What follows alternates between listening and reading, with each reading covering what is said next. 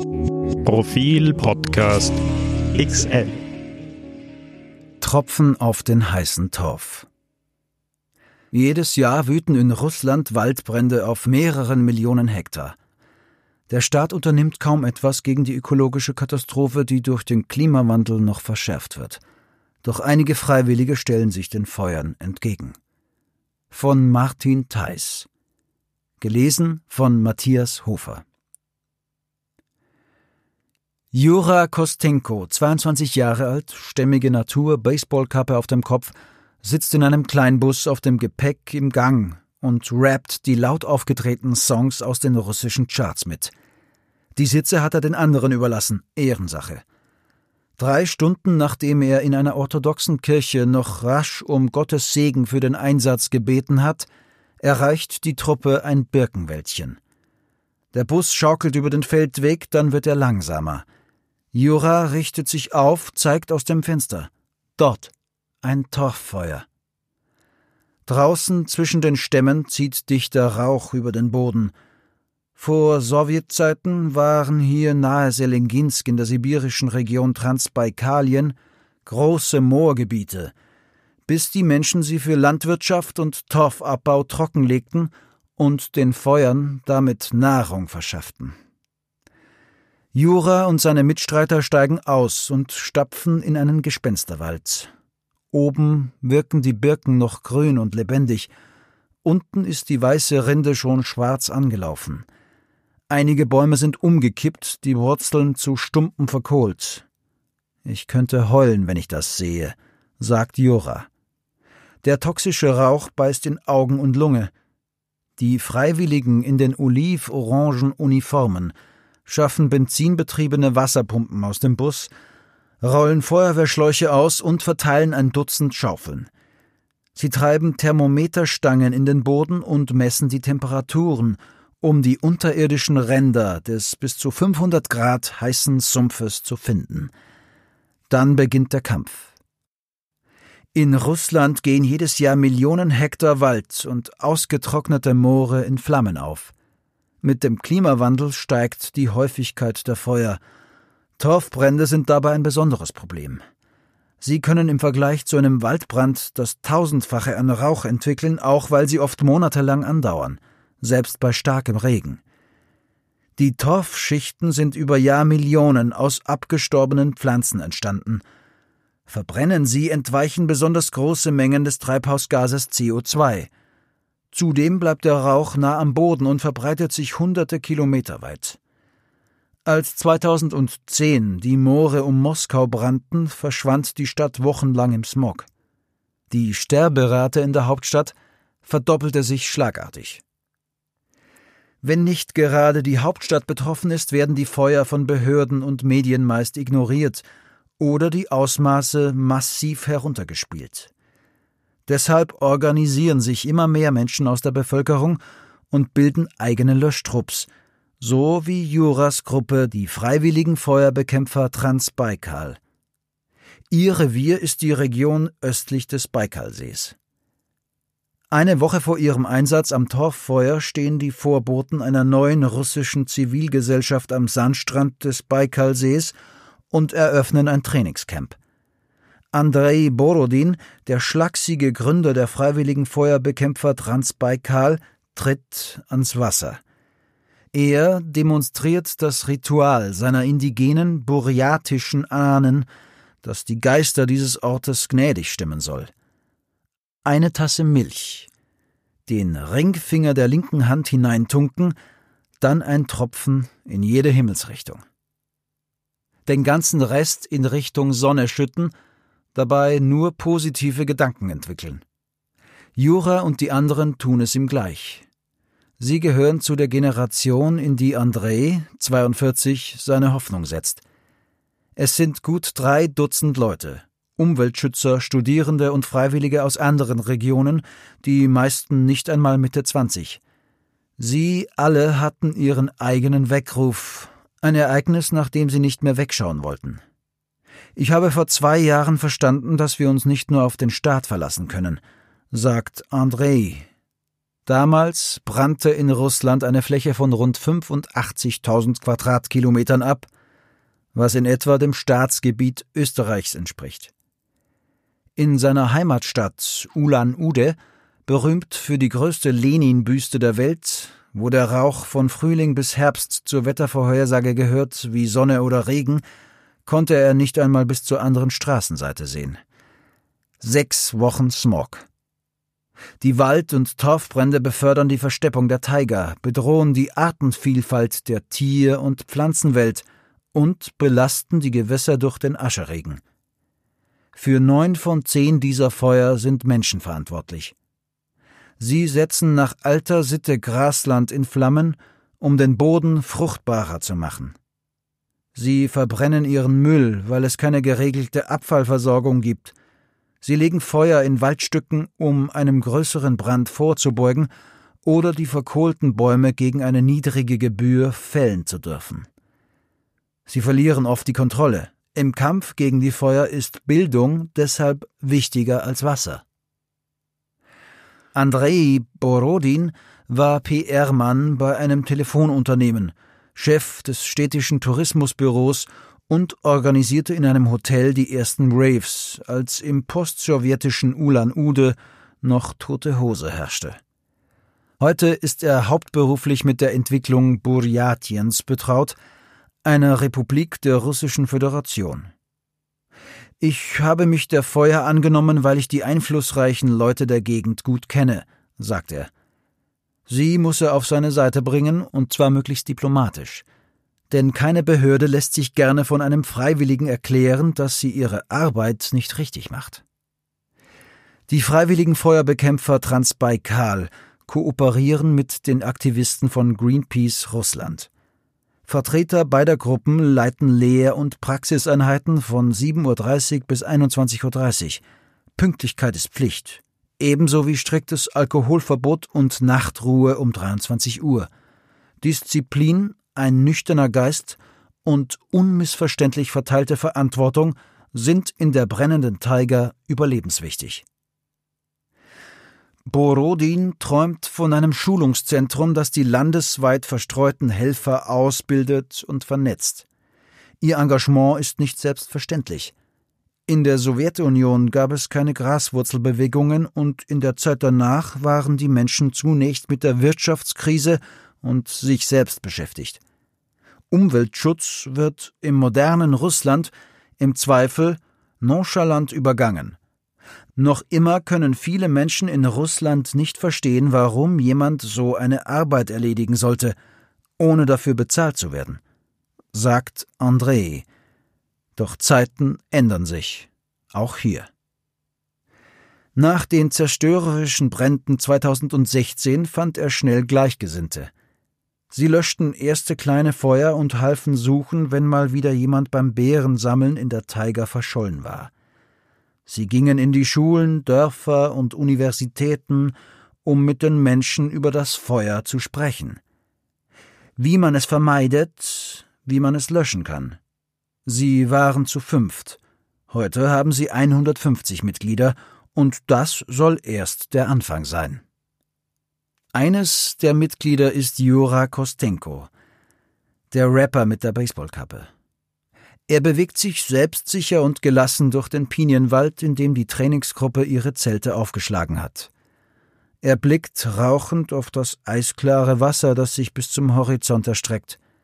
Neben Rap-Musik liebt Jura den lieben Gott und auch seine Heimat, obwohl er findet, dass die russische Politik sich nicht um die einfachen Leute schert, Leute wie ihn. Sonst hätte er längst einen bezahlten Job bekommen und die Chance, das zu tun, was er unbedingt will. Helfen, retten, löschen. Er sah keine Perspektive, bis Andrei Borodin an die Universität kam, an der er Rettungsingenieurwesen studierte. Er lud uns ein, mit ihm zu den Feuern zu fahren und zu lernen, wie man sie bekämpft. Jura und ein paar Freunde machten mit. Die Freunde blieben irgendwann zu Hause. Jura aber hat das Gefühl, er werde noch gebraucht. An professionellen Feuerbekämpfern fehlt es den staatlichen Stellen ebenso wie an Ausrüstung und Benzin für die Einsätze. Vielleicht fehlt es auch an Motivation. Die Regierung Wladimir Putins hat den Schutz russischer Wälder zu wirtschaftlichen Zwecken gelockert und die Waldaufsicht den unvorbereiteten Regionalverwaltungen übertragen. In den ohnehin unterbesetzten Forstbehörden, die für die Brandbekämpfung in den Wäldern zuständig sind, wurden auf einen Schlag 70.000 Stellen gestrichen. Nur die Feuer wurden nicht weniger. Für Jura, bei den freiwilligen Feuerbekämpfern Transpaikal bereits zum Anführer des Suchtrupps für Vermisste aufgestiegen, ist es daher so gut wie unmöglich, in seinem Bereich Arbeit zu finden. Sonst wären nicht so viele Freiwillige nötig. Jura wohnt in einer Wohnung mit seiner Mutter, seinen Großeltern und zwei jüngeren Geschwistern. Das Geld ist knapp.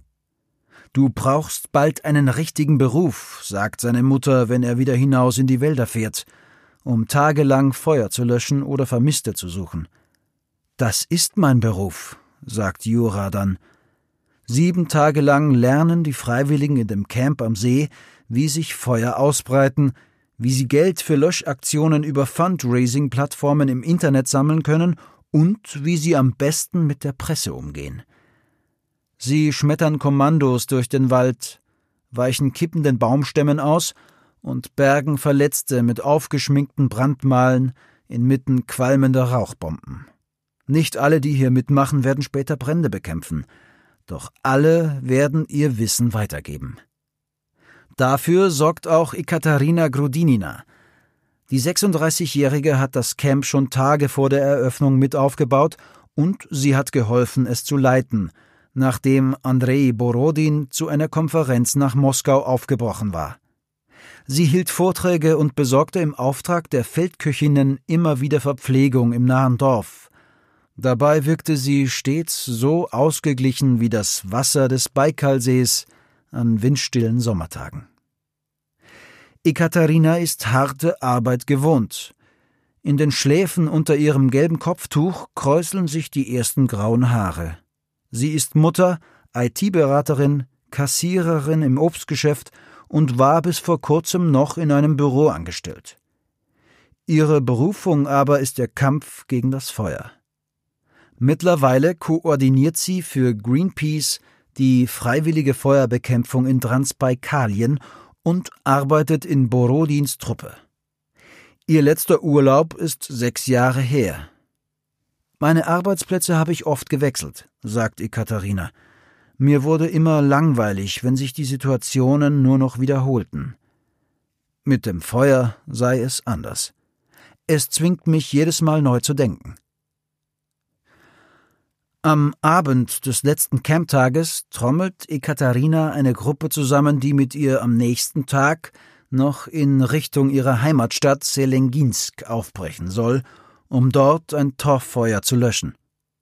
Smoketown, raunt Jura, der natürlich dabei ist. Tags darauf biegt Ekaterina zehn Kilometer von Selenginsk entfernt mit ihrem Lader von der Landstraße in einen Waldweg ein. Der Bus mit der lauten Rapmusik, in dem Jura auf dem Gepäck sitzt, folgt ihr. Als sie den Rauch in dem Birkenwäldchen sieht, hält sie an und steigt aus. Die Leute in Selenginsk fänden schon gut, was sie tut, sagt sie, auch wenn manche meinten, dies sei kein Job für eine Frau. Viele ihrer Freundinnen und Freunde hätten ihr Hilfe zugesichert. Aber wenn es dann darauf ankommt und ich sie anrufe, haben sie keine Zeit.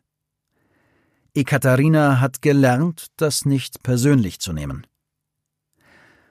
Sie sieht Jura und die anderen in den Wald stapfen. Der Rauch beißt in der Lunge. Bis zu 1000 Liter Wasser braucht es, um einen Quadratmeter Torffeuer zu löschen. Es hilft aber nicht, das Wasser einfach auf die Oberfläche zu spritzen. Du musst den Boden umrühren wie ein Frühstücksporridge, sagen sie. Mindestens einen Meter tief, bis auch der letzte Klumpen in der Brühe verschwunden ist.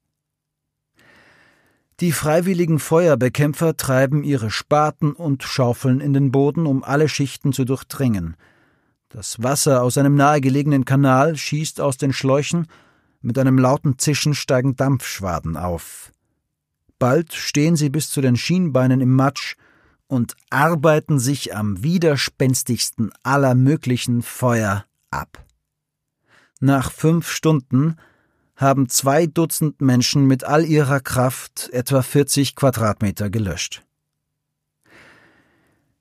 Ekaterina Grudinina hat inzwischen auf der anderen Seite des Kanals neue Brandherde entdeckt.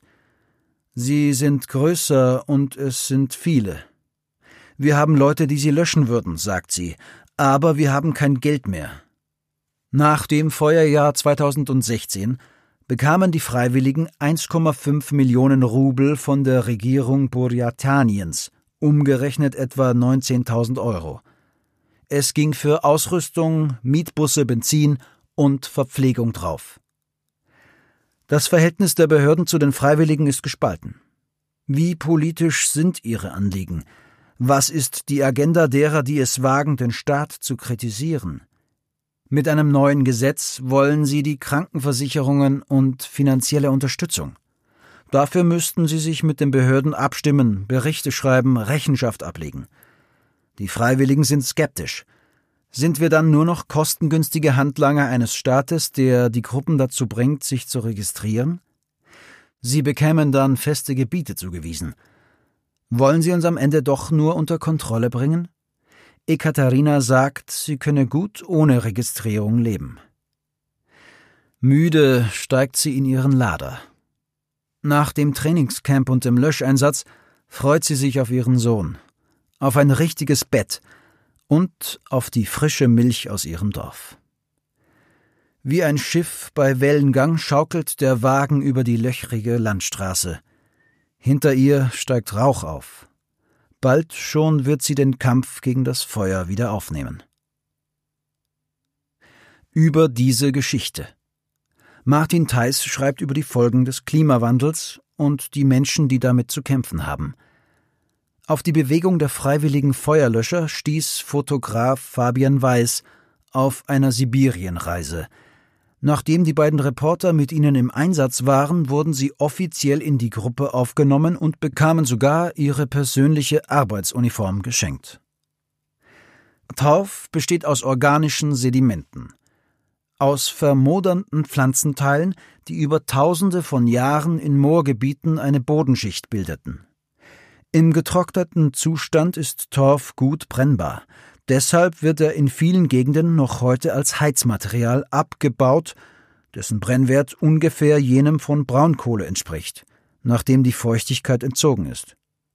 Durch weitreichende Eingriffe in die Natur wie Brandrodungen von Wäldern kann es zu Torfbränden kommen, die ökologische Katastrophen auslösen. In Indonesien beispielsweise brannte 1997 eine Fläche von rund 10 Millionen Hektar, wobei gigantische Mengen Kohlendioxids in die Atmosphäre gelangten. Das Ereignis verstärkte den Treibhauseffekt messbar. Bei den russischen Wald- und Torfbränden im Sommer 2010 dehnten sich an die 700 Feuer auf knapp 200.000 Hektar aus